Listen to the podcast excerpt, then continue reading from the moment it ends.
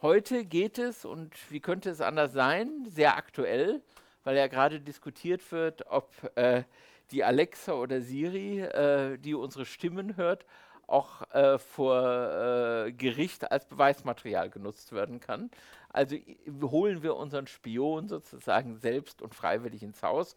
Früher musste man noch alles verwanzen, heute machen wir das alles selber. Und äh, da haben wir zwei Herren, die ich also äh, begrüßen darf. Vielen Dank, dass ihr gekommen seid. Das ist Dominik Fehr und äh, Andreas Schmidt. Sie arbeiten für Aleri, das ist eine Consulting-Firma, die sich mit äh, äh, Cybertechnik und Sicherheit beschäftigt. Kann man das? Und Softwareentwicklung, genau. Erzählen wir gleich Entwicklung was. vorbereiten. Ja. Es ist so, Sie werden genau dieses Thema, was passiert eigentlich mit unseren Daten, wenn wir in diesen berühmten Smart Häusern wohnen, wo wir sagen, Licht aus und äh, äh, Kühlschrank an. Was passiert das noch mehr außer diesem Service?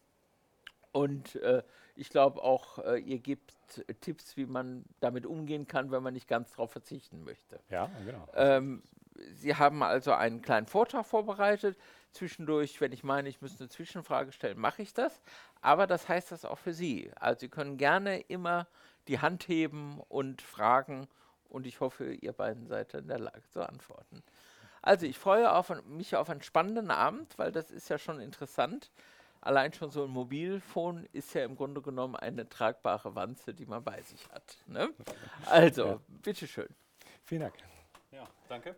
Ähm, ja, wir sind, wie eben kurz schon erwähnt, heute von äh, Aleri Solutions äh, hier. Ähm, Aleri Solutions selbst äh, ist hauptsächlich im Bereich äh, E-Commerce, äh, Webentwicklung tätig, mit knapp 60 Leuten an drei Standpunkten in Deutschland. Ähm, wir beide sind Teil der IoT-Initiative von Aleri, die sich mit dem Thema äh, IoT, Smart Home, äh, Industrial IoT beschäftigt. Was heißt IoT? Internet of Things. Achso. Das Internet der Dinge. Genau. genau. Also alles, was jetzt als kleine Gerätschaft man sich zu Hause platziert, wie zum Beispiel eben eine Alexa. Ähm, ja, diese Initiative nennt sich Think Forward. Das ist, äh, wie kurz angeteasert, dann eine Initiative der Aleri. Ähm, in dem Beitrag beschränken wir uns nicht aufs Ganze, äh, beschränken wir uns auf den Teil Smart Home, äh, welcher im Bereich IoT angesiedelt ist. Ähm, als erstes würde ich sagen, gehen wir jetzt mal die Agenda dann durch, was wir so vorbereitet haben. Ähm, als ersten Punkt haben wir kurz anzusprechen, was ist überhaupt Smart Home und was zählt dazu? Nicht nur eben das Smartphone, sondern vielleicht auch Dinge, mit denen man gar nicht rechnet. Dann kommen wir dazu, wie funktioniert die Kommunikation im Smart Home? Manches ist ersichtlich, manches eher nicht. Wie tragen diese ganzen Geräte zu eurem Profil in der Cloud bei, ähm, die sich irgendwo bei irgendwelchen Unternehmen äh, oder auch in euren privaten Clouds im Internet befindet?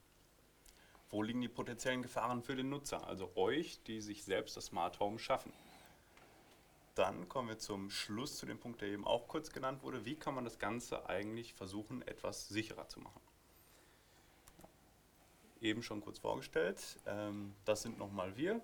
Ähm, ich bin seit knapp zwölf Jahren im Bereich IT-Security unterwegs, ähm, beruflich hauptsächlich auch im Bereich Softwareentwicklung und Agentur. Ja, Architektur, Entschuldigung. Äh, mein Name ist Andreas Schmidt. Ähm, ich bin auch im Bereich Softwareentwicklung tätig, äh, Softwarearchitektur und ich habe, ich glaube, so vor drei oder vier Jahren mit dem Internet der Dinge angefangen, ein bisschen Programmierung von, von Kleingeräten, aber auch dem, was sich da so anschließt. Äh, ansonsten mache ich gern Open Source und Linux. Ähm, genau. Ähm, jetzt ist natürlich die Frage, ähm, was zählt alles zu Smart Home? Und ähm, da haben wir natürlich mehrere Bereiche. Ähm, der bekannteste sicherlich ist so der Bereich Hausautomation, also alles, was irgendwie fest mit dem Haus verbunden ist oder fester in dem Sinne. Zum Beispiel ein Türsensor, der sagt, ob äh, eine Tür offen ist oder Fenster geklappt ist oder nicht. Ähm, Beleuchtung, das kennt man vielleicht von zu Hause, die Glühlampen, die man per Fernbedienung oder mit seinem Smartphone ein- und ausschalten kann. Jalousien, Rollladensteuerung, all das, was dann vernetzt ist, so Teile, die miteinander reden und einem das Leben einfacher machen. Dazu zählt aber auch zum Beispiel Smart Locks, also wenn ich nicht mehr einen klassischen Schlüssel ins Schloss stecke, sondern äh, ein, ja, smartes, äh, eine smarte Schließanlage habe, die sich zum Beispiel per Code oder Token öffnen lässt. IP-Kameras, vielleicht äh, Babycam oder so etwas. Token öffnen. Mit Das einem kleinen Empfänger. Man hält es nur davor oder noch nicht mal, wenn man sich annähert, geht der, der Lock automatisch auf. Ist toll, wenn man eine Runde joggen geht, muss man nicht mehr den Schlüsselbund mitnehmen, sondern naja, es geht halt einfacher. Zählt das auch hier mit äh, in die Augen gucken oder mit äh, Biometrisch? Biometrisch? Nicht unbedingt. Ne? Gibt es, glaube ich, auch. Äh, ist immer so, okay. weiß man nicht, ob man das nehmen würde mit Biometrie äh, für die Sicherheit, aber ja, solche Dinge gibt es auch. IP-Kameras, dann gibt es den Bereich der Haushaltsgeräte, der smarte Kühlschrank, der weiß, wann die Milch nachbestellt werden muss, äh, ob der sich in der Breite durchsetzt. Kochautomaten, da gibt es, glaube ich, im Bergischen hier einen Hersteller, der sowas sehr erfolgreich vertreibt, die sind auch vernetzt. Ähm, Staubsaugerroboter besitzt vielleicht der ein oder andere, die dann autonom durch die Wohnung fahren. Ähm, ein ganz großer Bereich ist vernetzte Unterhaltungselektronik, also der Fernseher, der dann auch wie selbstverständlich mit dem Internet verbunden ist, vielleicht sogar eine Kamera hat. Die Musikanlage, die aus dem Internet streamt, ähm, Smart Speaker, Videospielkonsolen, ja und auch unser Smartphone am Ende. Das hängt im Netzwerk und äh, ist ja für uns auch zum Teil Unterhaltungselektronik, wenn wir dadurch Musik abspielen. Smart Metering ist wieder ein anderer Bereich, äh, sehr nützlich, um äh, Wasserverbrauch, Gasverbrauch, Stromverbrauch automatisiert zu erfassen und zur Abrechnung weiterzuleiten. Da haben dann Firmen eher ein Interesse daran, das vollautomatisch zu machen und nicht mehr in die Wohnung zu müssen. Oder aus dem Bereich Stromerzeugung. So, ich habe ein paar Folien ähm, über Kommunikation im Smart Home, wie das eigentlich funktioniert. Das ist jetzt ein bisschen Technik, aber ich finde das schon wichtig, das mal ein bisschen darzustellen, um das äh, greifbarer zu machen. Ich habe so versucht, zwei Gerätekategorien darzustellen. Ganz oben ist äh, das Bild eines kleinen Mikrochips gedacht. Das sind die Kleinstgeräte, zum Beispiel der Sensor an der, am Fenster, der sagt, ob das Fenster geklappt ist oder nicht. Das sind in der Regel sehr kleine Geräte ähm, die auch nicht so viel können. Der Sensor weiß nur, ist das Fenster auf oder nicht. Unten wäre eine Version eines Sprachassistenten, der also Stimme aufnimmt und darauf ähm, was macht. Der kann schon bedeutend mehr und da liegt auch ein großer Unterschied. Die oberen Geräte, die Kleinstgeräte, sind batteriebetrieben und die sollen möglichst lange auf so einer Batterie halten. Also dürfen die nur wenig Strom verbrauchen, ergo können die nicht so viel. Unten Geräte hängen am Stromnetz und sind leistungsstärker äh, was mehr Funktionalität, aber auch mehr Nebeneffekte hat. Unten die Dinger hängen in unserem WLAN, ja, unserem Wi-Fi. Und oben gibt es spezielle Funktechnologien, die halt angepasst sind für diese Geräte. Und die funken dann untereinander. Zum Beispiel kann der äh, Fensteröffnungssensor kann dem Heizungsthermostat sagen, das Fenster ist offen und dann schließt der Heizungsthermostat, dreht zu und die Heizung ist aus. Das ist ganz praktisch. Und die reden dann direkt miteinander. Oder es gibt Brücken in unser WLAN, was wir zu Hause haben, zum Beispiel über Mobiltelefon. Äh, ein Beispiel ist dann ein, ein Fitness-Tracker, der meine Herzfrequenz misst und äh, vielleicht sogar meinen Standort. Und wenn ich dann mit meinem Smartphone in der Nähe bin, wird das übertragen und vielleicht in der Cloud gespeichert. Die muss natürlich auch irgendwo sein. Ja, das Internet, die Cloud ist wichtig, weil da liegt die Rechenpower, Rechen, die Rechenkapazität und vor allem die Speicherkapazität, um Daten auszuwerten. Das werden wir gleich noch sehen, dass das sehr wichtig ist. Ja, dazwischen, das kennen wir auch von zu Hause, ist so unser DSL- und Wi-Fi-Router. Das sind so die kleinen Boxen verschiedenster Hersteller. Manchmal kriegt man die auch vom, ähm, vom Telco-Unternehmen, muss man halt anschließen und dann hat man WLAN. Die stellen eine Brücke dar zwischen innen und außen. Ja, Internet, viele Systeme und zu Hause meine Systeme. Und über diese Brücke muss es, muss es drüber laufen. Und manche von diesen Kleinstgeräten brauchen sogenannte Gateways. Das sind nochmal solche kleinen Kästchen, die man irgendwo hinsteckt. Das kennt man vielleicht von ähm, äh, smarter Beleuchtung, die ich dann auch, äh, oder der Heizung, die ich dann auch ähm, von unterwegs mit meinem Smartphone steuern kann, obwohl ich gar nicht zu Hause bin. Und die Kommunikation verläuft über solche Gateways. Jetzt ist die Frage, was, was läuft denn auf den Smart Home Geräten? Ja, Code, aber ja, das ist Software am Ende des Tages, die dort fest verbaut ist, fest eingebrannt. Aber was denn konkret? Ähm, entweder ist es sehr individuell erstellt, das trifft vor allem für diese Kleinstgeräte zu, weil die nur wenig Speicher haben. Da baut man eine Software, die genau das kann, was das Gerät auch tun soll, nicht mehr. Ähm, weil der Chip halt nicht so leistungsfähig ist. Wir haben da ein Thema äh, Open Source, also freie Software, die äh, bei Entwicklern gern gesehen ist, gern eingesetzt wird. Ähm, manche Open Source ähm, Komponenten haben Lizenzbedingungen. Ähm, die halt sagen, dass man, wenn man diese Software verwendet, auch den Quellcode komplett zur Verfügung stellen möchte. Und das mögen viele Hersteller nicht.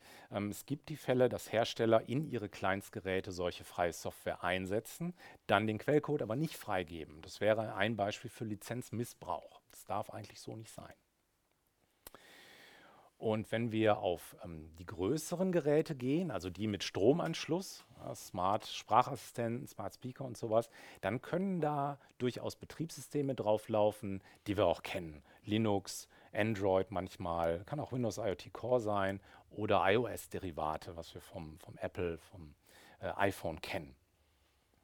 Genau, und am Beispiel eines Sprachassistenten äh, würden wir mal zeigen, was der so kann und wie das da zusammengesetzt ist.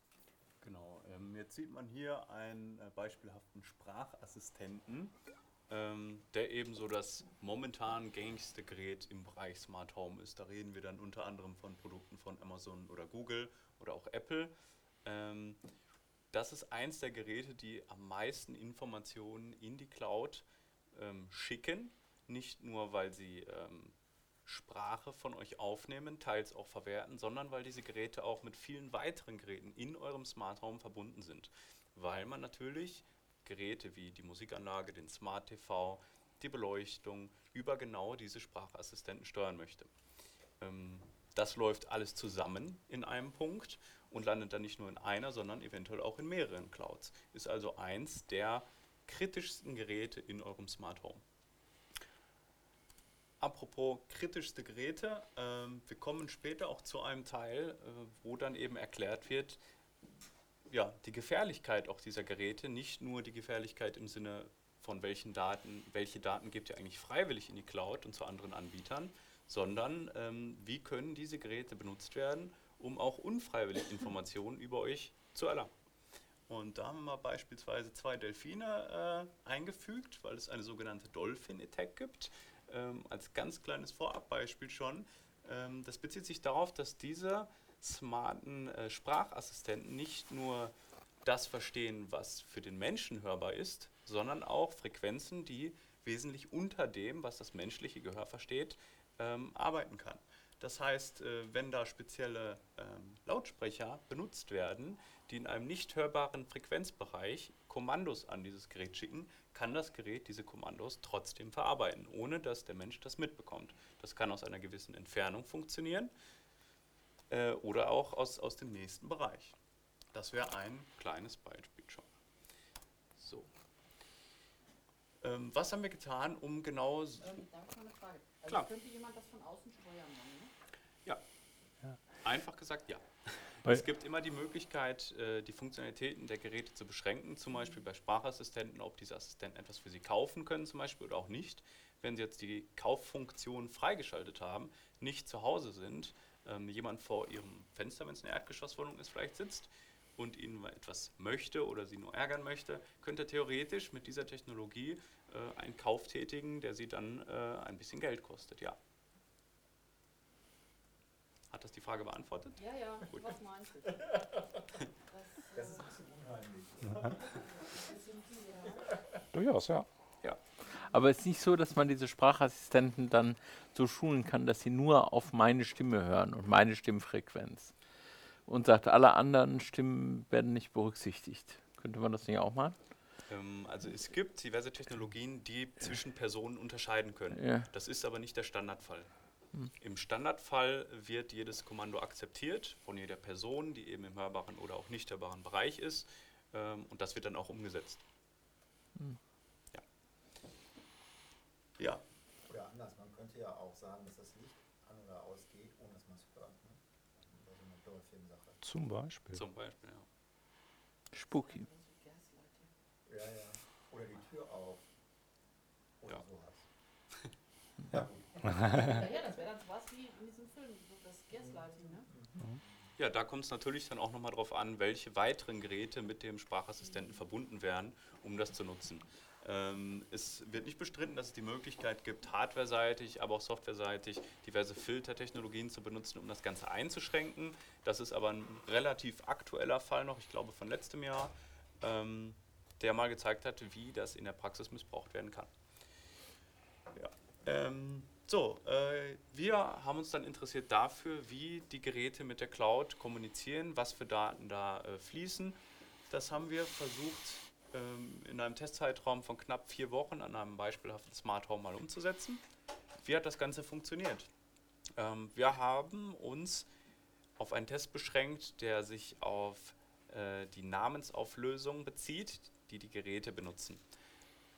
Wie ein Gerät Daten ins Internet schickt und wohin es diese schickt, ähm, passiert so, dass die Geräte eine bestimmte Domain, also zum Beispiel ähm, aleri.de, ins Internet schicken. Das Internet, äh, sogenannte DNS-Server, schicken dann die richtige IP-Adresse zu dem Gerät zurück, damit das Gerät weiß, wohin diese Daten geschickt werden sollen.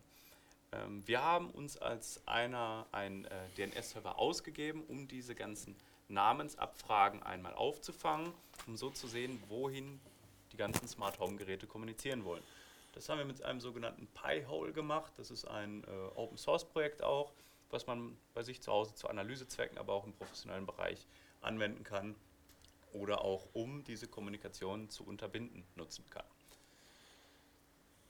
Was ist dabei rausgekommen? Also wir sehen hier nochmal ähm, die Gegebenheiten, nochmal kurz wiederholt. Der Testzeitraum war knapp vier Wochen. Ähm, wir hatten knapp 20.000 DNS-Requests. Äh, wir hatten Was ist ein DNS-Request?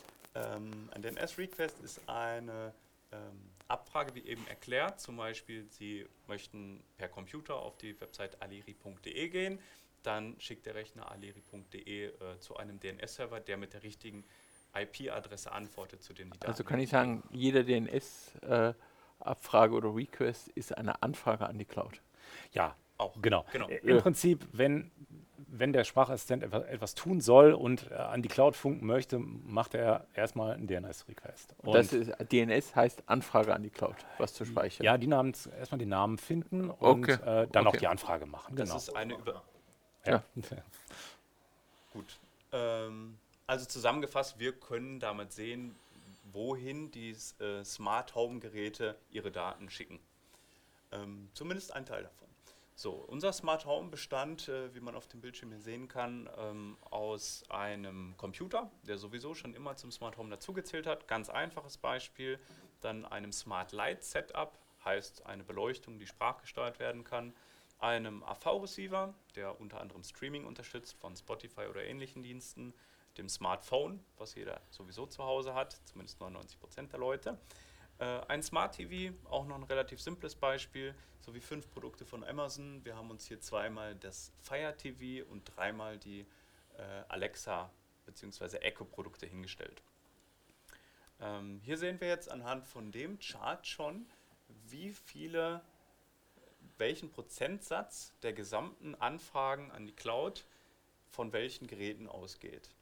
Ähm, das ist jetzt noch nicht gefiltert nach Tracking oder äh, anderen speziellen Daten, sondern das stellt erstmal dar, wie viele Abfragen insgesamt gemacht werden. Da sieht man schon, dass der Bereich, der von dem, den drei Sprachassistenten, aber auch den Fire TVs, die im Prinzip auch einen integrierten Sprachassistenten mit Streamingdienst äh, darstellen, äh, knapp, ja, ja, fast 50, 45 Prozent da äh, einnehmen, ähm, ist schon relativ viel.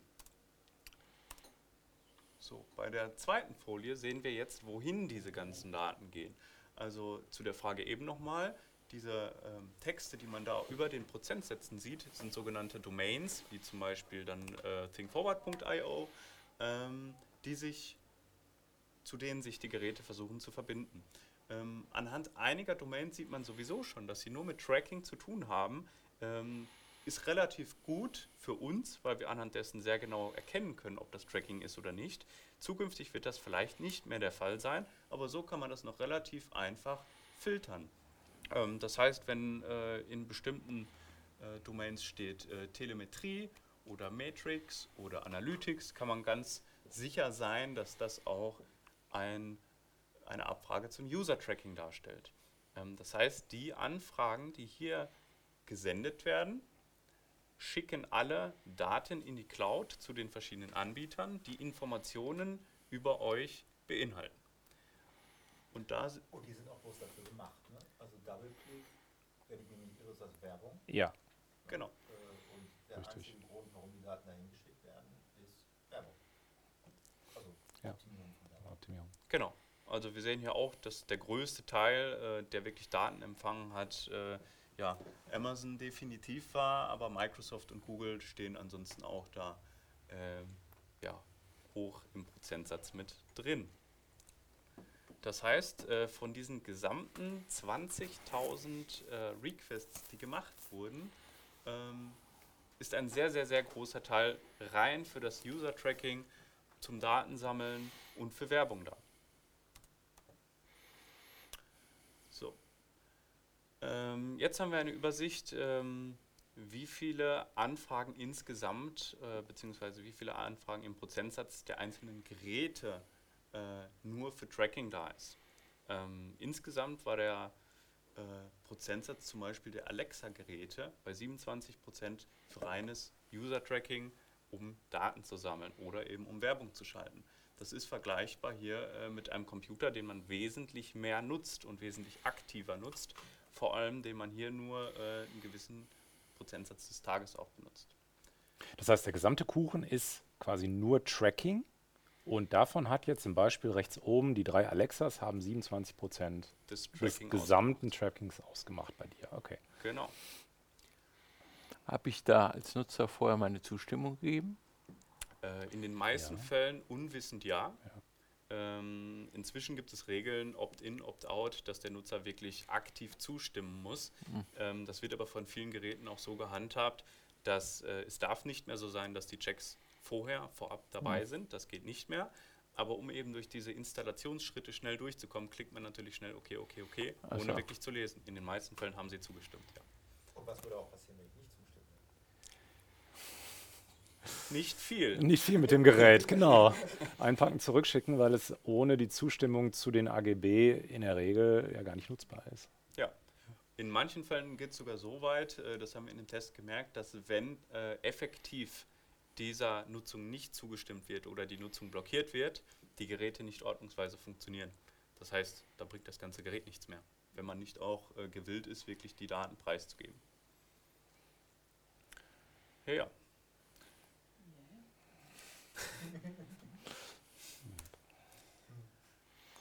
So, ähm. Ähm, also wir haben jetzt vom gesamten Traffic, den das Smart Home inklusive aber auch andere Geräte ähm, äh, ausmacht, einen definitiven Mindest-Tracking-Anteil und User-Nutzerdatenübertragungsanteil von 25 Prozent.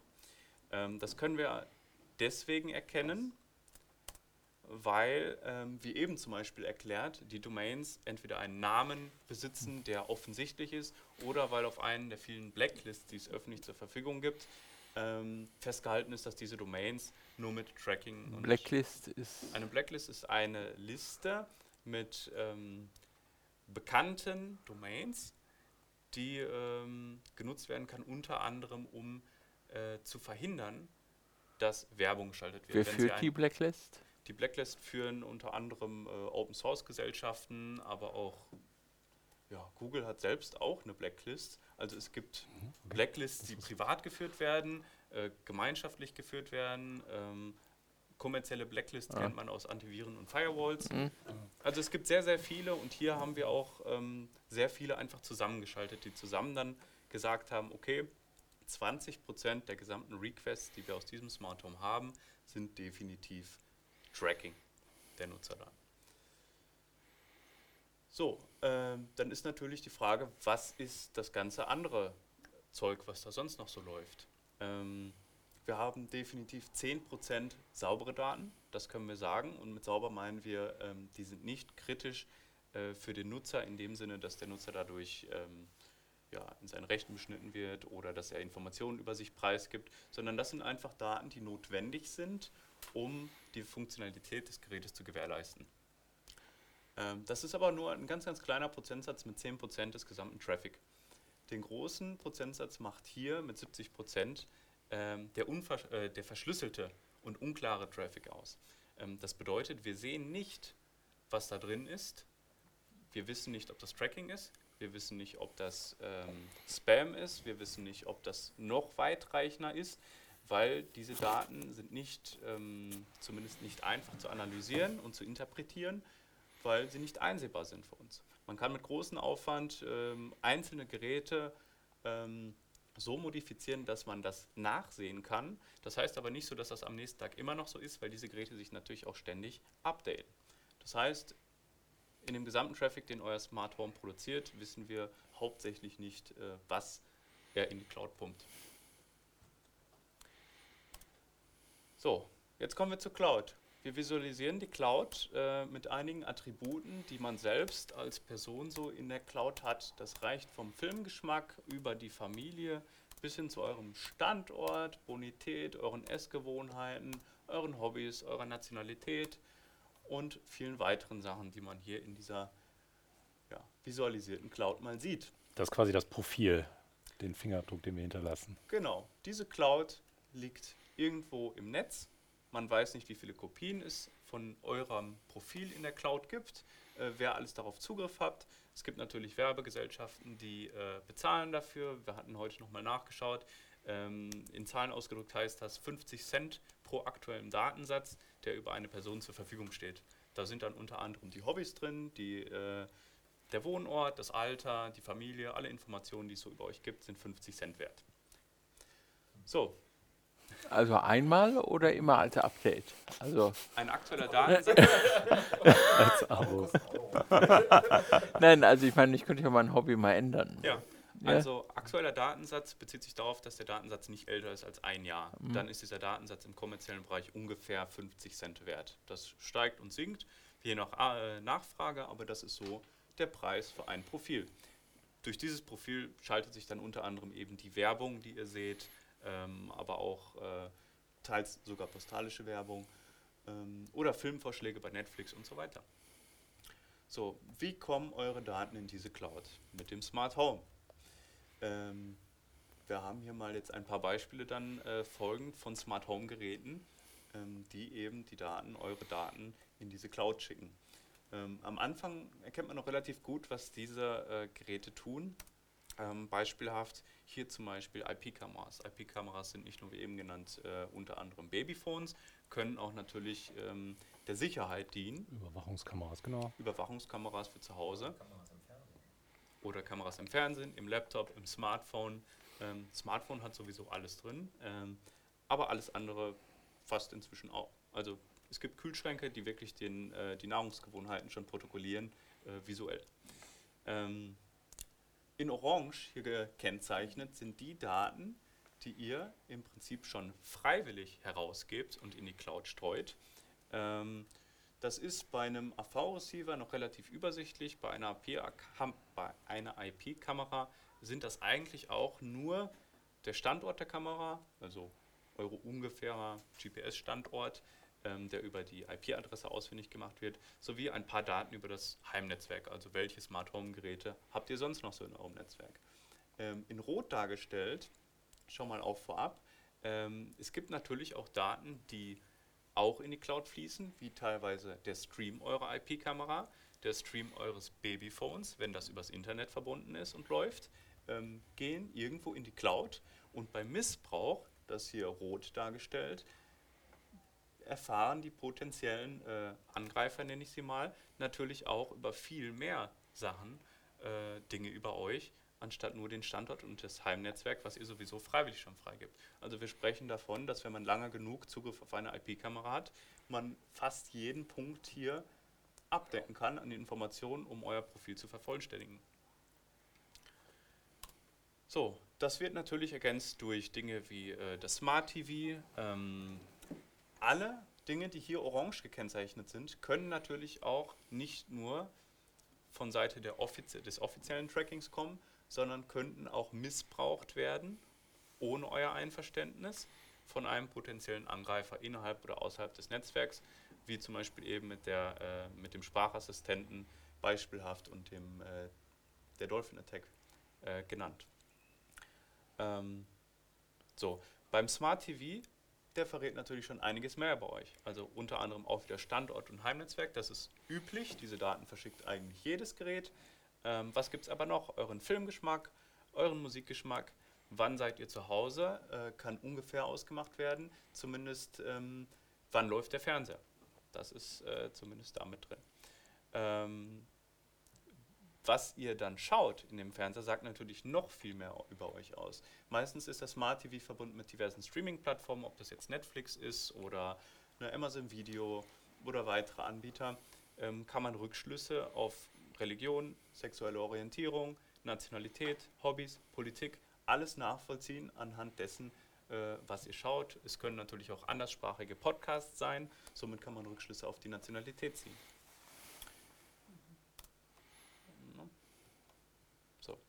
Ähm, ja, das Smart Light, hatten wir gerade schon kurz erwähnt, kann nicht relativ viel tun, aber man weiß trotzdem, wann seid ihr zu Hause oder auch nicht.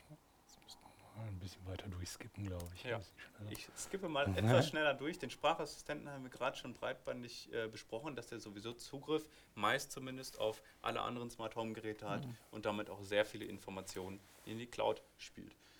Videospielkonsolen, Universalfernbedienungen, smarte Körperwagen, Mähroboter, alles trägt dazu bei, um das Profil zu vervollständigen. Und so langsam sehen wir auch, dass das extrem unübersichtlich wird. Also es war früher mal möglich, äh, noch überschaubar zu sehen, was im Internet so an, von euren Daten zur Verfügung steht und was nicht. Inzwischen ist es das nicht mehr. Es ist so unübersichtlich, dass man zumindest als Mensch äh, da schon Kopfschmerzen kriegt. Ja. Ähm, Smart Locks. Jetzt fangen wir schon äh, mit Geräten an, wo man sich wirklich denkt, äh, ja, was schickt das alles raus? Wie gesagt, Standort, Heimnetzwerk, immer klar, aber eure räumliche Anwesenheit, Familien, die unterschiedliche Tokens haben, äh, eventuell noch Freunde und andere Beziehungen. Ähm, ist das überhaupt notwendig? Wofür brauche ich einen Smart Lock? Also drehe ich jetzt den Schlüssel um oder halte ich diesen Token dran und gewinne dadurch zwei Sekunden Zeit? Ähm, ist es das wert, dass das Profil so weit vervollständigt wird? Muss man sich dann die Frage stellen. So, wir gehen weiter. Fitness-Tracker, Smartwatches, Smart Meters. Smart Meters, ähm, das muss man eventuell kurz erklären. Das sind Geräte, die unter anderem euren Stromverbrauch, äh, Wasserverbrauch messen. Teils wisst ihr gar nicht davon, dass die in eurem Smart Home Anwesenheit, äh, anwesend sind, weil die in Mietsgebäuden teils schon äh, gang und gäbe sind und so benutzt werden. Smarte Türklingeln, natürlich oft auch inzwischen ausgerüstet mit Videoübertragungen, was man dann auch gleichstellen kann mit der IP-Kamera. Smart äh, Speaker, ähm, fast gleichzusetzen mit dem Sprachassistenten, außer dass der eben keinen, äh, keine Sprache in die Cloud weiterleitet. Äh, bargeldloses Zahlen, ähm, ein geringer Teil äh, des Smart Home, weil ihr natürlich über PayPal und alle Zahlungen, die ihr auch über diese Smart Home Geräte tätigt, preisgibt, was ihr kauft, äh, wie viel Geld ihr ausgebt. Also eure Bonität wird sowieso bei den meisten Transaktionen mit der Schufa abgeglichen. Stimmt ihr eigentlich immer zu, sonst wird nichts bezahlt. Ähm, smarter Kühlschrank, hat Andreas gerade kurz erwähnt. Trägt schön zu euren Essgewohnheiten zu, ob ihr euch gesund ernährt, ob ihr äh, fit seid, vital seid, sein könnt überhaupt an dem, was ihr esst. ähm, ja, Cloud Connected Kinderspielzeug gab es äh, ein sehr schönes Beispiel letztes Jahr mit einer smarten Barbie, die eigentlich äh, den ganzen Tag schön vor sich äh, Sprachaufnahmen aufgenommen hat. ich höre schon, es ist bekannt. Äh, ja, äh, also eure Kinder sind dann auch schon in der Cloud. Saugroboter, auch ein sehr interessantes Beispiel. Also der Saugroboter an sich, ähm, abgesehen mal von Standort und ähm, Heimnetzwerkdaten, kann natürlich auch eine detaillierte Map eures, eine detaillierte Karte äh, eures Grundstücks, eures Gebäudes aufzeichnen und die in die Cloud geben ähm, und so auch Rückschlüsse über Bonität äh, und weiteres geben. Also das sind Sachen, an die denkt man nicht Wie groß die eigene Wohnung ist zum Beispiel. wie groß die eigene Wohnung oder das eigene Haus ist, genau.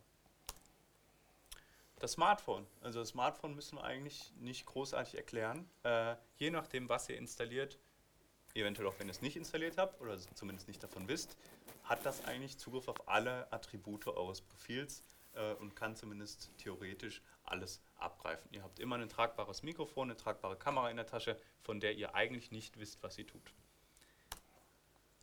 Ja, Der Laptop und der Desktop-Computer stellen die, äh, das stationäre Gegenstück zum Smartphone dar und rundet somit das Profil ab. So. Jetzt kommen wir zum Bereich Security und damit äh, dazu, wo die potenziellen Gefahren für euch, die Nutzer, liegen. Okay, mal abseits von den ganzen Gefahren, Gefahren die wir gerade schon. Also, ähm, das dreht sich jetzt eher um technische Gefahren. Ne? Also, Es dreht sich jetzt um die technischen Gefahren, die ähm, potenziell möglich sind, ähm, Zugriff auf eure Daten geben, die aber von der Technik so nicht gewollt sind, ein potenzieller Angreifer aber natürlich ausnutzen kann. Also, wir fangen an mit dem unsicheren Router. Der Router ist das zentrale, der zentrale Bestandteil äh, zum Internetzugang, den ihr zu Hause habt.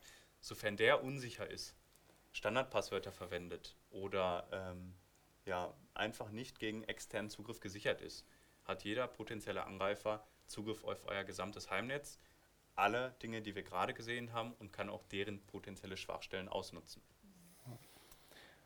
Ein beliebtes Beispiel sind unsichere Zugänge und schwache Passwörter. Häufig kann man Geräte kaufen. Da sieht man in der Beschreibung, ah, es gibt einen Admin-Benutzer, womit man Dinge einstellen kann. Und das Passwort dieses Admin-Benutzers ist Admin. Und das ändert man nie. Und deshalb ähm, kann es Angreifern so sehr einfach gemacht werden, in solche Geräte einzudringen, weil sie einfach die Standardpasswörter oder schwache, das heißt kurze Passwörter, äh, einfach durchprobieren. Ja, Domain Grabbing, äh, ein interessantes Beispiel. Ähm, die Domain hatten wir gerade kurz erklärt, äh, ist eben äh, der Name, auf den das Gerät versucht im Internet zuzugreifen, der eine Adresse dann zurückliefert, an den die Daten, welche das Gerät schickt, äh, geschickt werden. Ähm, Domain Grabbing bedeutet, wenn einer dieser Namen nicht mehr einer Firma gehört, sondern ausläuft, die laufen mal ein Jahr, mal fünf Jahre, mal zehn Jahre. Es kann aber vorkommen, dass diese Domain Names auslaufen. Die kann sich dann jeder beliebig selbst registrieren, wie eine normale Internetadresse eben. Ähm, sofern das Gerät dann immer noch, weil es kein Update erhalten hat, auf diese Domain zugreift, kann der potenzielle Angreifer das nutzen, um dem Gerät neue Befehle, neue Firmwares, Patches äh, zu schicken, ähm, um die zu missbrauchen. Also ich hole mir den Domainnamen der Babycam und eine Babycam sendet dann an mich. Genau. Das müsst ihr nicht mal mitbekommen, weil die Funktionalität bleibt in den meisten Fällen erhalten. Aber Ja. Der potenzielle Angreifer hat Zugriff auf alles, was die IP-Cam so schickt.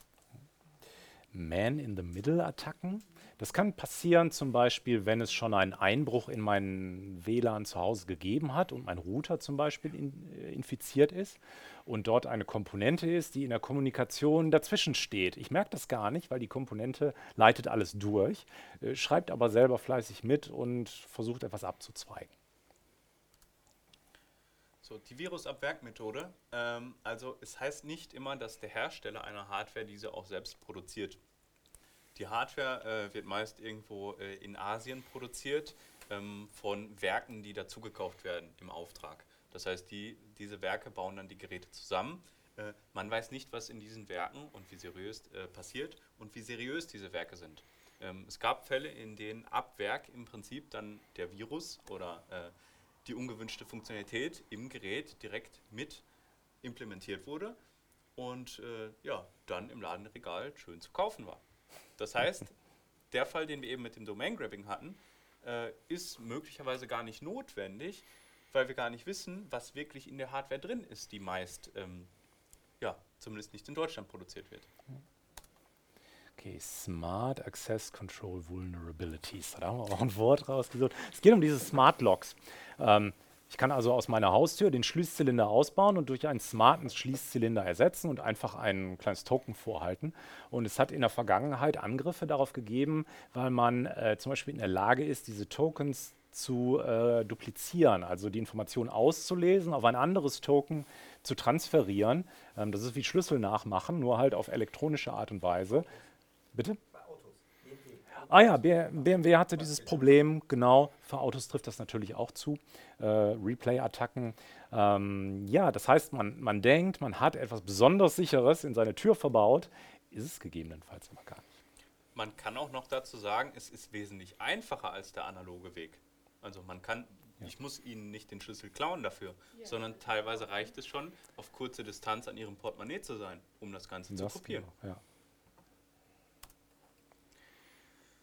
So, äh, Datenlecks, geplant oder ungeplant, ähm, zählt auch unter anderem Domain Grabbing dazu, aber ähm, teilweise sind die Geräte ab Werk einfach auch so konfiguriert, dass sie ähm, Informationen an öffentlich zugängliche Stellen schicken, auf die auch andere Personen Zugriff haben, ohne dass sie das wissen. Ähm, das heißt, eventuell ist Ihre Webcam, Ihre IP-Kamera oder Ihr smarter Kühlschrank ähm, irgendwo im Netz verfügbar ähm, und plaudert fröhlich hinaus, was ihr so esst oder was ihr so treibt. Ja, Tracking und De-Anonymisierung. Da haben wir noch einen, einen, kleinen Bereich mit ein paar Folien. Es geht also darum, Nutzer vielleicht nicht sofort zu identifizieren. Man kennt meinen Namen nicht, aber man kann meine Aktivitäten verfolgen über verschiedene Dinge, die ich tue. Und man ist in der Lage, äh, immer mehr aus mir herauszuschälen, um mich immer genauer zu ja, identifizieren und zu de-anonymisieren. Ja, das ist der Bereich, warum wir im Internet fast nicht mehr anonym bleiben können, beziehungsweise wir schon einen Aufwand betreiben müssten, um das sicherzustellen. Und das kennt man so traditionell aus dem Webbereich, Cookies, die gesetzt werden. Ja, wenn man sich äh, auf einer Shopseite ein Produkt anguckt, dann verfolgt einen dieses Produkt äh, auf den nächsten Newsseiten, weil halt der Cookie gesetzt wurde und ähm, ja, das halt durch Tracking beherrscht wird. Also das ist im Web schon gang und gäbe, schon seit Jahren. Und es geht nicht nur um diese Cookies, es geht auch darum, dass moderne Webseiten äh, quasi sehr komplexen Programmcode beinhalten. Also wenn ich einen Artikel lese und runterscrolle, weiß der Betreiber dieses Newsportals, ob ich diesen Artikel komplett gelesen habe oder wie lange ich dort verweile, einfach weil das getrackt wird. Es gibt auch diese bekannten Buttons, Like äh, und sowas für Facebook und Twitter. Und dabei erfahren die Plattformbetreiber schon, ob ich auf dieser Seite war, auch wenn ich den Button gar nicht klicke, weil der Programmcode im Hintergrund abläuft und dafür sorgt, dass dieses Tracking sozusagen am Leben gehalten wird. Daran haben wir uns quasi schon gewöhnt im Webbereich. Schlimm kann das werden bei Smartphones, weil diese Dinge ein äh, GPS haben. Die wissen also zum Beispiel, wo ich bin. Und es gab eine Sicherheitslücke, dass ein Browser auf einem Smartphone oder Tablet vom Smartphone selber die Koordinaten, wo sich das Gerät befindet, auslesen durfte, ohne dass der Nutzer seine Freigabe dafür gegeben hat. Damit weiß der Betreiber der Webseite, wo ich bin. Das, auch, äh, das sind so Lücken, die dann entstehen können. Und ähm, das ist jetzt so ein bisschen, klein bisschen off-topic, weil es nicht direkt um Smart Home geht. Äh, Machine Learning für die ganz großen Datenmengen. Das ist ein Vortrag gewesen von David Kriesel auf dem äh, Chaos Communication Congress. 2016, äh, genau, Spiegel Mining, Reverse Engineering von Spiegel Online. Und was der gemacht hat, er hat einfach öffentlich zugängliche Spiegelartikel genommen und dort alle Metadaten rausgeholt. Wann das erschienen sind, welche Rubrik das ist, wer diesen Artikel geschrieben hat und so weiter. Und das hat er alles gesammelt und in einen, einen sehr großen Datenpool geworfen und diesen Datenpool analysiert und entwickelt darüber, das ist ein Talk, der ist bei YouTube verfügbar oder auch auf seiner Webseite, entwickelt darüber so die, äh, welche Macht diese Metadaten eigentlich besitzen. Zum Beispiel konnte er nachzeichnen, ähm, wie in der Spiegelredaktion zum Beispiel äh, Beziehungen äh, sich entwickeln, weil man sehen konnte, wann welche Redakteure und Redakteurinnen äh, zeitgleich Urlaub hatten, über Jahre hinweg. Allein aus der Verfügbarkeit von öffentlichen Daten. Das steckt hinter diesen Metadaten. Und ähm, na? Also das heißt, äh, man liest Spiegel online und kriegt Informationen von denen, die äh, den Artikel dort reingestellt haben. Ja, weil ja unten drunter der Redakteur steht. Nicht bei allen, ne, aber bei ja, manchen so, stehen ja. solche Kürzel. Und man kann aus der Summe dieser Metadaten, wenn man sie alle zusammenwirft und dann analysiert, sehr viel erfahren. Und ich habe dieses Bild dieses Puzzles gewählt, weil, naja, es sind ja echt viele Teile und ähm, vielleicht denkt man sich, okay, als Mensch, ich kriege das ja gar nicht so zusammen, woher soll ich das alles analysieren? Die Wahrheit ist aber, dass man ähm, äh, gar keinen Harvard-Absolventen mit super speziellen Fähigkeiten in der künstlichen Intelligenz braucht, um das zusammenzusetzen. Das sind einfach statistische Methoden. Das sind mathematische Methoden, die seit Jahren, Jahrzehnten bekannt sind. Es gibt die Software dafür frei, es gibt die Anleitung dazu auf YouTube. Man kann diese Analyse auf jeden Fall selber betreiben, vorausgesetzt, man kommt an Daten. So, warum, warum ist es eigentlich relevant?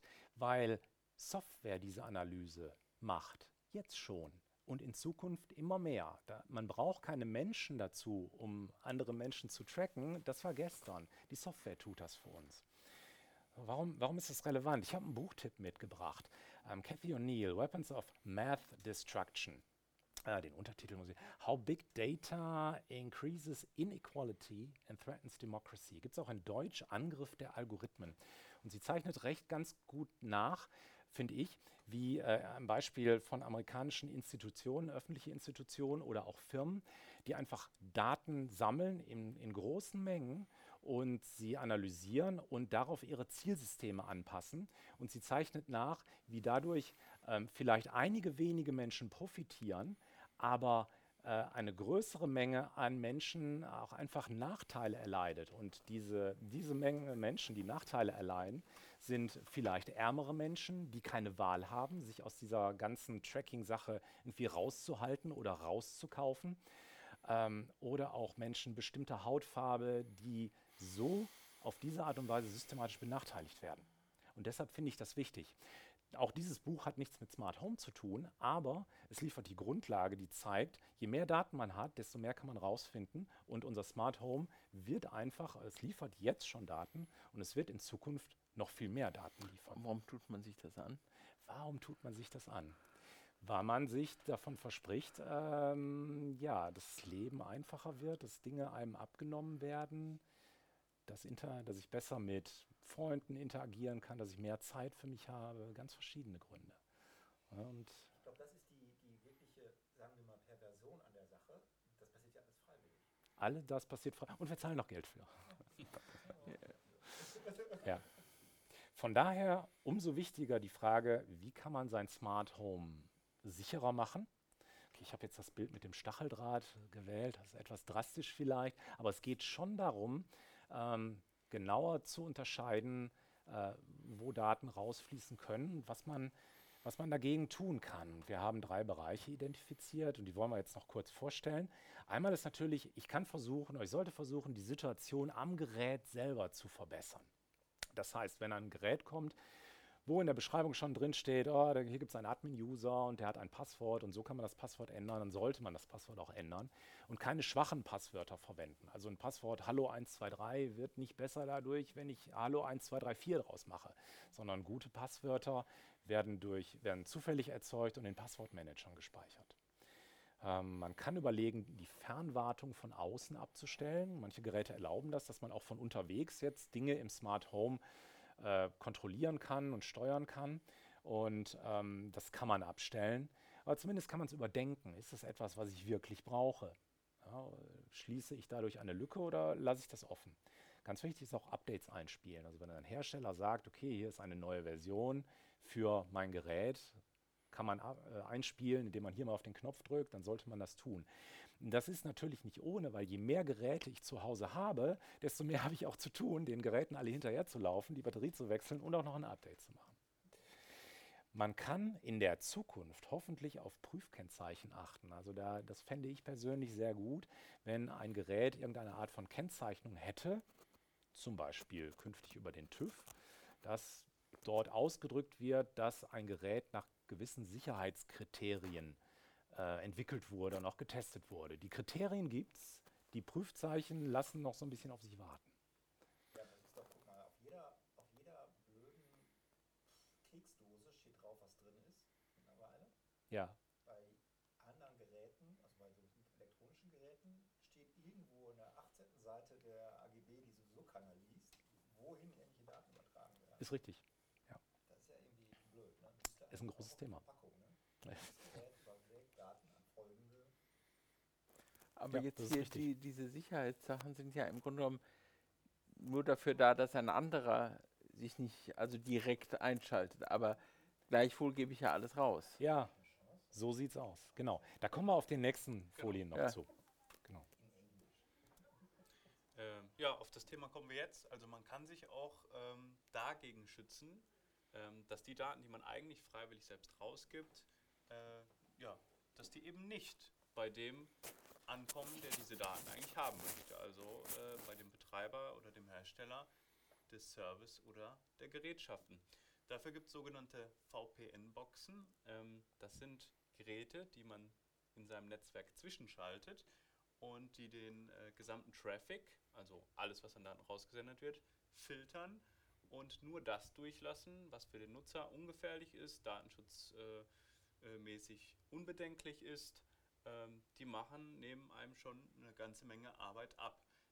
Diese Boxen benutzen natürlich auch gewisse Blacklists und ähm, ja, Bibliotheken und, und Ansammlungen von ähm, Kriterien, um zu filtern und werden niemals alles filtern können, aber sind schon ein sehr guter Schutz dagegen.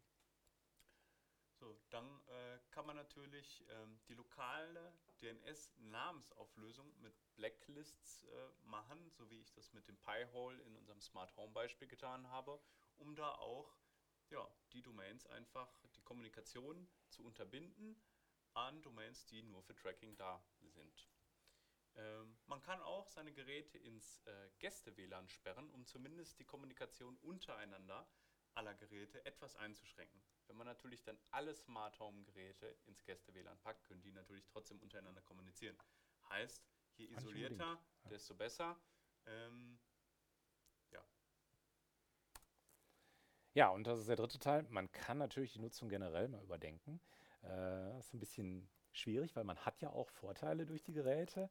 Ähm, aber man kann sich fragen, muss etwas wirklich in die Cloud telefonieren? Also zum Beispiel meine Heizung zu Hause könnte ich mit der Cloud verbinden, um von, von hier jetzt mit dem Smartphone die Heizung, die Temperatur einzustellen. Brauche ich das wirklich? Ich habe für mich persönlich entschieden, nein, das muss nicht in die Cloud.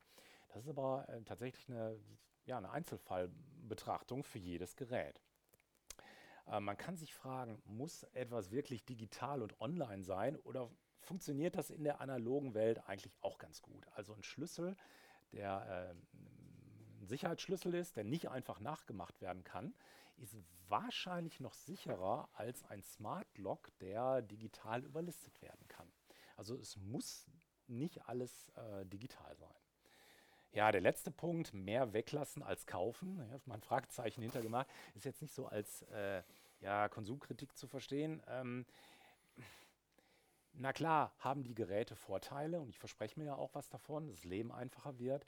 Ähm, aber dahinter sollte auch die Frage stehen, brauche ich das wirklich? Macht mich das persönlich glücklicher? Ja oder nein? Will ich die Daten, die das Gerät sammelt, potenziell sammelt, weil ich weiß es ja vielleicht gar nicht genau, will ich diese Daten freiwillig rausgeben oder entscheide ich mich, dass ich das zum jetzigen Zeitpunkt vielleicht noch nicht brauche und vielleicht auf so ein Prüfkennzeichen warte? Frage. Aber es ist doch so, dass viele Geräteklassen auch überhaupt gar nicht mehr ohne sowas auskommen. Also ein Fernseher äh, als Beispiel. Also ich meine, ich glaube, es gibt keine Smart, also wenn man einen Fernseher haben möchte, ja, nehmen wir mal an. Ja, ja. auch das Ding, was da steht, glaube ich, ist ja ein Smart TV, wenn ich äh, das richtig sehe. Der ist ja in der Cloud, ob ich will oder nicht. Richtig, ja. Und äh, ja, ich kann auch noch ein analoges Radio mir holen. Klar, ist so. Aber Ja, also natürlich. Man kann natürlich beim Fernseher auch einfach einige Funktionalitäten weglassen. Der Smart TV wird auch erst wirklich smart, sobald er mit dem Internet verbunden ist. Wenn er das nicht ist und man sich das klassische Fernsehprogramm anschaut, gibt es da trotzdem ein Tracking, ja, aber ein sehr begrenztes. Also man kann auch gewisse Funktionalitäten einfach abschalten und weglassen, um das Ganze zumindest etwas zu drosseln. Dann verliert das Ding natürlich quasi seinen, seinen Sinn, weil ich Funktionalitäten mitbezahlt habe, die ich am Ende nicht nutze. Aber das ist, die Entscheidung bleibt momentan bei jedem Einzelnen. Die läuft natürlich oder die fällt momentan natürlich nicht so günstig aus, weil halt noch relativ wenig Transparenz herrscht, ähm, was diese Geräte tatsächlich nach draußen funken und was nicht, wie wir gesehen haben. Der meiste, ist, der meiste Anteil ist verschlüsselt. Ich kann nicht entscheiden, ob das Tracking ist oder nicht. Eine technische Frage. Ja, klar. Gibt es eigentlich noch Fernseher, die nicht Smart TV sind, also die so ganz normal So ein Röhrenfernseher? Ich, weiß es nicht, ich habe seit ewigen Zeiten keinen Fernseher. Ich glaube, die, Die Frage habe ich mir noch nie gestellt. ich glaub, Röhren, Röhrenfernseher wird nicht mehr hergestellt. Ne? Gibt es nicht mehr, oder? nee, die gibt es nicht mehr. Also man kriegt, also man sowieso, es gibt ja jetzt diese Ja. DVB-T-Standard, ne? also das ist ja sowieso digital. So, ich, Röhrenfernseher sind ja viel zu teuer. Also so, die kosten ja, also zumindest die preiswerten Fernseher sind mit Sicherheit alles smart und die teuren erst recht. Also ich würde vermuten, Ja. Das ist, ich habe ich noch nie drüber nachgedacht vorher. Das, die Also ja, das ist halt die Weiterentwicklung. Ne? Genauso wie Handys. Natürlich gibt es vielleicht noch Handys, die nicht smart sind. Ja, ich kenne Leute, die solche Handys haben. Ich Ja, komme aber leider wenige. nicht ohne aus. Aber Fernseher, Ja. Gut, gerade die, die Smartheit an Komponenten äh, ist relativ günstig. Da kommt dann zwei, drei Chips rein. Aber im Grunde genommen muss man doch sagen, sobald man ähm, Wi-Fi und ein Smartphone benutzt, ist man in einem Smart House. Man braucht gar keine Ja, Alexa. Ja, sch- schon, natürlich. Ja. Weil das Smartphone auch schon die entsprechenden Ja. Fähigkeiten hat. Ja. Naja, und das wird ja noch viel weiter, ne? Irgendwie so mit medizinischen Sachen und so, was weiß ich, Analyse von äh, Aber das Spannende ist ja doch, der Mensch war früher, äh, also ein produzierender, herstellender äh, Figur, vielleicht wichtig, aber jetzt ist er eigentlich nur noch interessant als äh, Datenlieferant. So ist es. Ja, um äh, weiteren Konsum die Grundlage zu Also, geben. Das heißt, äh, der, nicht die, der produzierende Mensch, der arbeitende Mensch ist mehr wichtig, sondern der datenliefernde Objekt, was dann seine einzige Aktivität ist, der Konsum. Ja, das wird auch in dem, in dem Buch äh, Weapons of Math Destruction so ein bisschen äh, angerissen. Ähm, vielleicht wird es so sein, dass gewisse Gruppen sich quasi rauskaufen können aus diesem Tracking ähm, und andere Gruppen, die halt nicht das Geld haben, sich rauszukaufen, denen wird dann halt die Werbung serviert und die werden mehr von dieser Werbung annehmen, also auch mehr konsumieren. Und es trifft dann genau die Falschen eigentlich. Das, äh, es steigert die Ungleichheit. Das ist die Befürchtung. Ja, damit wären wir am Ende des Vortrags. Vielen Dank. Aber eine Sache außer Spaß, wozu brauche ich eine Alexa? Rein aus Bequemlichkeit. Äh, Was denn? Was ist denn das für eine... Be also Stellen Sie sich vor, Sie haben zwei kleine Kinder auf dem Arm, alles ist am Schreien, alles ist ein Chaos, aber der Backofen, Sie wissen, in fünf Minuten muss der Backofen fertig sein. Dann sagen Sie, Alexa, stelle einen Timer auf fünf Minuten und machen einfach das, was Sie machen, nämlich sich um die Kinder kümmern. Und der Rest macht Alexa. Sonst müssten Sie oh, absetzen, Uhr rauskramen, fünf Minuten. Ja, aber man könnte ja sagen, damit ist ja auch die Menschheit recht weit gekommen.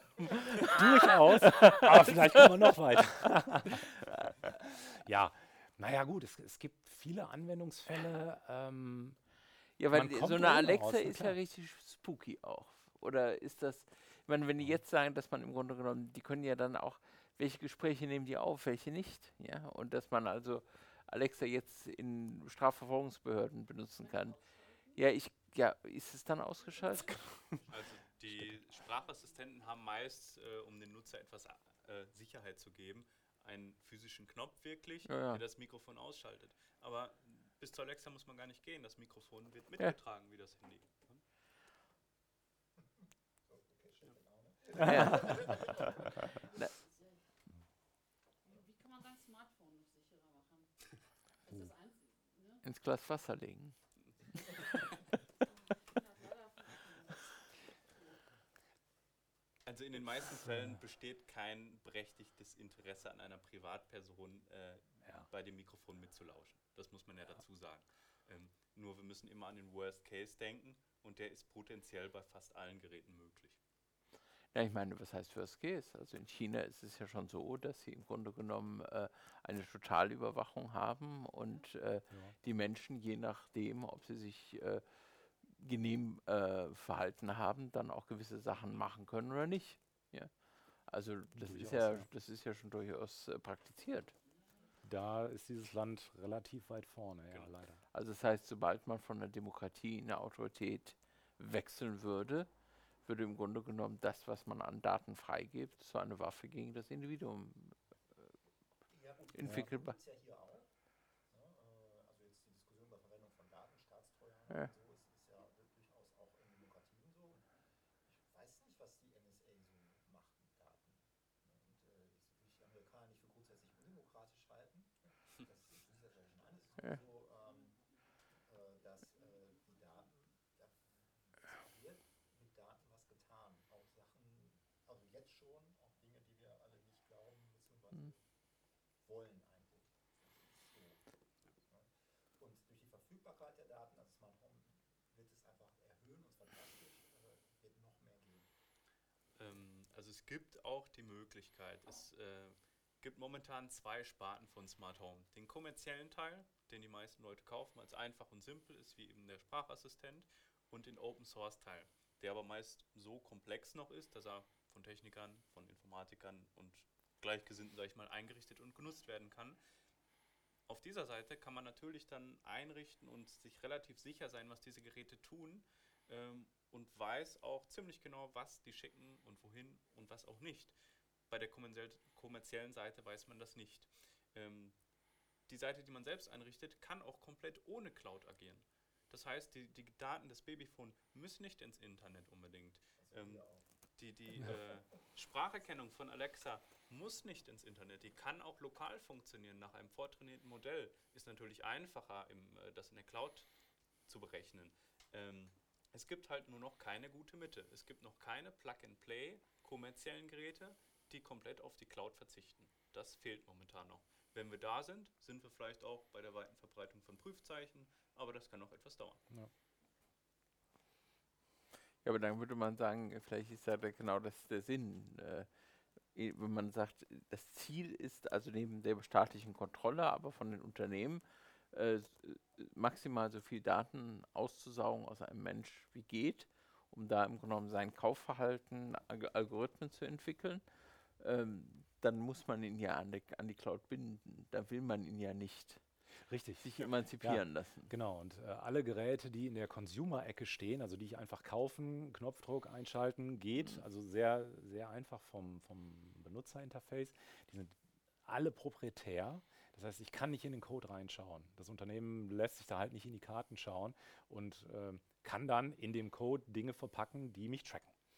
Ja, und äh, ich fürchte, aus der Ecke kommt man nicht raus, weil das Unternehmen halt auch ähm, halt viel Geld investiert, um diese Produkte genauso consumerfreundlich zu machen. Gibt es denn einen zivilgesellschaftlichen Ansatz, jetzt nicht über den Verzicht zu sagen, ich will da nichts mit zu tun haben, sondern der Möglichkeit einer demokratischen Datenkontrolle, die zu etablieren, dass man also sagt, äh, ja, wie die Demokratie angefangen hat, äh, no äh, taxation without participation, dass ich sage, kein Datenteilen ohne Kontrolle oder Teilhabe. Also es- Ist sowas möglich? Es gibt ja jetzt ähm, zum Glück, kann man auch vielleicht sagen, äh, die Datenschutzgrundverordnung, die neue und auch die neuen Regularien innerhalb der EU. Ja, das schon. ist ja so autoritär. Ich Mhm. frage von unten, ob es eine Möglichkeit gibt, also eine demokratische Datenkontrolle. Also wir geben unsere Daten ab, also müssen wir auch ein Mitspracherecht haben, was Ja. mit diesen Daten passiert. Haben sie ja beschränkt zumindest auch, zwar von Autorität gegeben, Äh. aber auch als Individuum, da sie bestimmen können, äh, ob diese Daten erhalten bleiben, ob die gelöscht werden. Sie können auch die Herausgabe verlangen als Einzelperson, aber das macht ja auch niemand. Ja, Sie haben ja eben gesagt, dass äh, Sie zwei Drittel aller meiner gesendeten Daten gar nicht wissen, was mit dem passiert ist. Das ist Also wie Richtig, soll ob ich, wie soll ich, wie soll ich die da ist, eine äh, Herausgabe fordern? Ja? Richtig, ja, ja, es ist, ist mega man komplex. kann nur danach fragen, ob das wirklich alles ist, kann man natürlich nicht wissen. Das ist korrekt. Ich denke, es wird sich in der Zukunft höchstens dann umstellen, wenn man dieses Plattform, das reine Plattformmodell verlässt. Also Plattform ist ja hm, Amazon oder Facebook, all meine Daten sind da. Und es muss äh, quasi umgedreht werden. Daten sind dort, wo ich denke, dass sie sein sollten. Ich kann mir den Datenspeicherort aussuchen und ich kann mir aussuchen, welche Daten ich wem freigebe zum Beispiel meinem Terminkalender der Arztpraxis, damit ich damit meinen Termin matchen kann oder was auch immer. Ähm, aber die Technologie dafür ist vielleicht in Ansätzen da, alles was so Richtung Blockchain, Self-Sovereign Identity geht. Das sind in techni aus technischer Sicht sind die Ansätze da, aber noch nicht in kaufbare, benutzbare Produkte umgesetzt. Das befindet sich noch am Anfang. Aber das ist ähm, durchaus eine spannende Ecke und äh, ich hoffe, dass das, dass das was wird auf jeden Fall, weil erst dann wir in der Lage sind, wieder Herr über unsere eigenen Daten zu werden und selber entscheiden zu können, wem wir diese geben. Kann ja auch einer Plattform sein. Also Das ja Aber das setzt natürlich voraus, dass wir uns äh, äh, mit den Dingen auch beschäftigen. Also sozusagen der äh, Datenanalphabet ist halt der äh, Zelot äh, des digitalen Zeitalters. Ja, wenn man einfach nur durchscrollt, sagt, ja, ich will, dann ähm, hat man wahrscheinlich nicht die beste Lösung für sich. gewählt. Das ist richtig. Ja, aber wir schauen wir in die Zukunft. Ich glaube, wir müssen immer Herr unseres Seins sein. Und äh, ähm, Alexa steht nicht auf meinem Kaufzettel. Aber ich habe es ja hier eh schon dabei. aber ich bedanke mich. Ähm, es war für mich auch ein sehr spannender Vortrag. Äh, ja, wenn Sie vielleicht noch einen Kaffee trinken wollen, können Sie das gerne machen. Ja, und vielleicht direkt äh, mit den Spezialisten nochmal eine Frage austauschen. Und äh, da Sie auch neu waren, würde ich mich freuen, wenn Sie auch wiederkommen. Und tragen Sie sich in unseren Newsletter ein. Dann kriegen Sie auch jede Woche einmal einen Rückblick über die Woche, was passiert und auch über unsere äh, Veranstaltung werden Sie dann immer informiert.